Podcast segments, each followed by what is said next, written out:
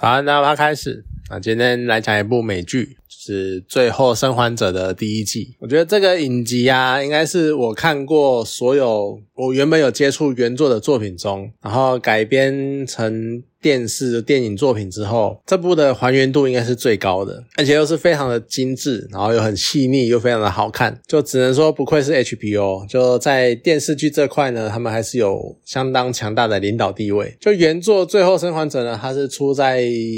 P.S. 上的那个十年前发售的电玩游戏，哦，那个时候没有第一时间玩啊，可是大概也是隔了一两年就玩完这台这款游戏，所以大概也是七八年前的事情了。可是当我一看电视剧，就真的是那种当年你在荧幕前面拿着 P.S. 手把，然后这边操控角色的那个熟悉感，就真的是马上重回心头那种感觉。尤其是当乔尔跟艾丽他们走进那个废弃的城区，然后在大楼上看着整个城市的那个画面，就根本就是那个。个游戏画面高清呃高。高画质，然后真人版的截图，就是我超爱那个摄影机从角色肩上看出去那个角度，那根本就是游戏的那种操控者的视角，就你是会情不自禁的下意识想要就是操控乔尔到处走走逛逛，踢箱子、捡小刀干嘛的，有的没的。而且影其中就是寻呃那个遇到寻生者那个场景，就那种当年很熟悉的那个弹舌音再度响起，就你那种浑身上下那个鸡皮疙瘩各大家都起来。就以前玩游戏的时候呢，就是那种。很紧张、很紧绷的状况之下，然后你听到那个哒哒的打打那个弹舌声，你就会神经紧绷。因为呢，你一被追上，你就是直接被虐杀，然后直接游戏重来，然后那个那一段就直接重来干嘛的？而且都是被追上那一瞬间，也真的会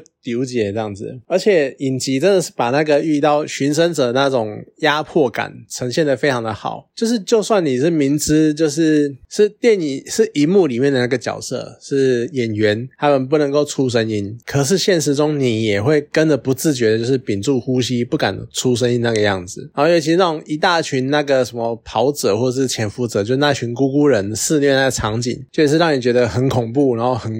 呃，汗毛直竖这样子，现在气氛的重现真的是堪称完美，真的是非常的符合你当初在玩游戏感受到那种气氛。那乔尔的饰演者是那个佩德罗帕斯卡，对某些人来说，他就是红毒蛇，那一个当年耍秋被爆头的红毒蛇。可他演的那个乔尔，就几乎跟我想象的真实乔尔一模一样。我觉得很难再有其他角色、其他演员比他更符合这个角色的形象。可是呢，电视剧呈现的乔尔这个人。感觉觉还是比电影稍微在精神强度上还是稍微脆弱一点，就至少游戏里面呢，乔尔从头到尾都是一副我非常的刚强、非常强硬，然后完全不亲人，然后跟人拒人于千里之外那种样子啊，就是因为这个样子，才会让最后的那一个事件大转折，然后那个乔尔那个。暴走失控的样子更有所谓的戏剧张力，就有一种那种压隐忍很久的压力闷锅炸开的那种感觉。但是呢，呃，电视版的乔尔就看起来比较温情，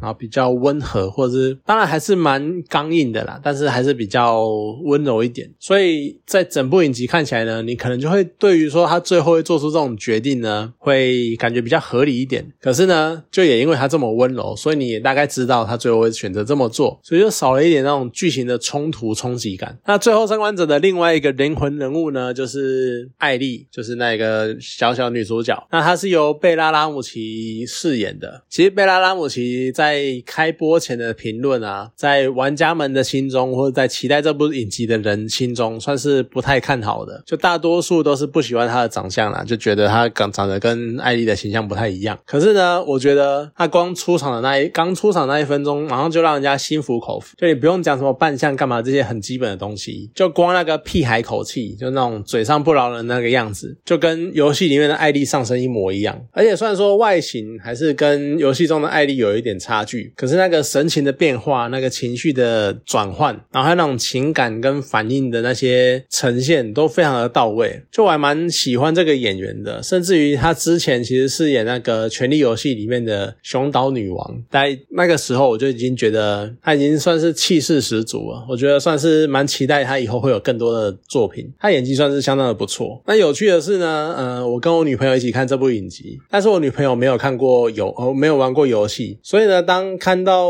乔尔就是明明身受重伤，但是他就好像超人一样，他什么痛啊，什么干嘛，就是明明超虚弱，但是他还可以跑到镇上营救艾丽，然后跟打不死的小强一样，然后甚至于最后呢，他一个人单挑整栋大楼的反抗组织，就我女朋友就觉得说超超夸张，太夸张，太神了。可是呢，我就回他，就你不知道当初有多少玩家在那边死了多少次，然后他就笑一笑，因为也真的嘛，当初就是其实是玩家堆尸打过的结果，那只是在电视上只呈现了成功的那一次。可其实呢，我忽然就觉得好像这可能也就是因为玩游戏的经历，让我长久以来一直有类似的想法，就是我相信很多人他们在看电视或者在看电影的时候呢，就对于主角那种开外挂或者开什么主角光环那种神挡杀神佛挡杀佛的那种很超人的行为，就觉得太胡烂。可其实我觉得就跟玩游戏一样啊，因为你失败了就是死，就是重来。在游戏的时候呢，就是不断的重来，不断的重来，直到你成功为止。电视跟电影这些作品，其实也就只是呈现成功的那一次而已。它不，它只是把失败或者死掉或重来那些片段全部都删掉了。那甚至于在现实中，其实也是一样的。就如果你失败了，那你就只是成为胜者成功路上曾经踩过的尸骨而已，就不会有人注意到你的存在。那所谓的胜者，他的经历呢，就算他就算看起来再胡烂、再不切实际，但正是因为他成功了。他达到最后的目标，他最后他最后胜利了，所以才会被记录下来，然后被世人看见，被我们记得。就像是前阵子的那个棒球经典赛，日本队呢，他们赢球的过程就是像漫画情节，你看就是呃什么什么准决赛最后逆转啊，然后总决赛的时候最后什么王牌史诗对决干嘛，然后三阵，然后结束比赛这样子，就都超级传奇、超级漫画情节的。可是你看，要是准决赛没有逆转，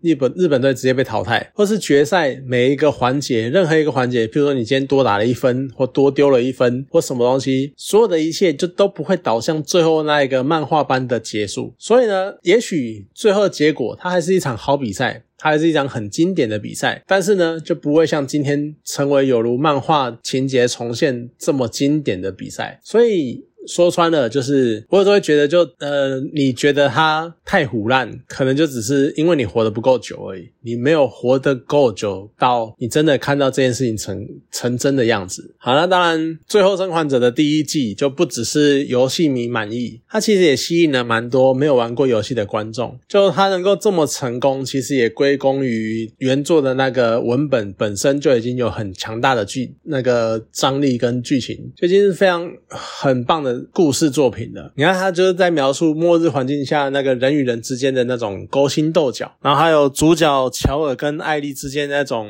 随着旅程然后慢慢建立起的羁绊，然后再加上呢影集有适度的加入一些我觉得相当不错、相当好看的扩充的支线，所以才会导致整部影集这么的成功、这么的好看。那当然这一定跟原作的游戏的编剧也负责影集的编剧有关啦，所以他才能够这么贴合原作。的精神，然后贴合原作的故事，然后去塑造每一个环节，跟呈现出来影集的每一个效果。可是呢，就与此同时，就会觉得可能很多人都知道，就是《最后生还者》的第二代游戏，虽然剧情是备受争议，就很多人骂翻，然后觉得说什么很酸的在讲说什么教育神作。好，其实我没有玩过，可是呢，听说就是很多剧情有非常大的冲击性。第一季。这么符合原作，所以呢，看来第二季也会相当的贴近二代吧？那就等着看到时候看第二季，来看看所谓的二代的故事到底有多么冲击哦，多么粉碎你心中的固有的成见，这样子。好，就到时候期待看看，应该是明年吧？我不知道，我也蛮希望，就是至少在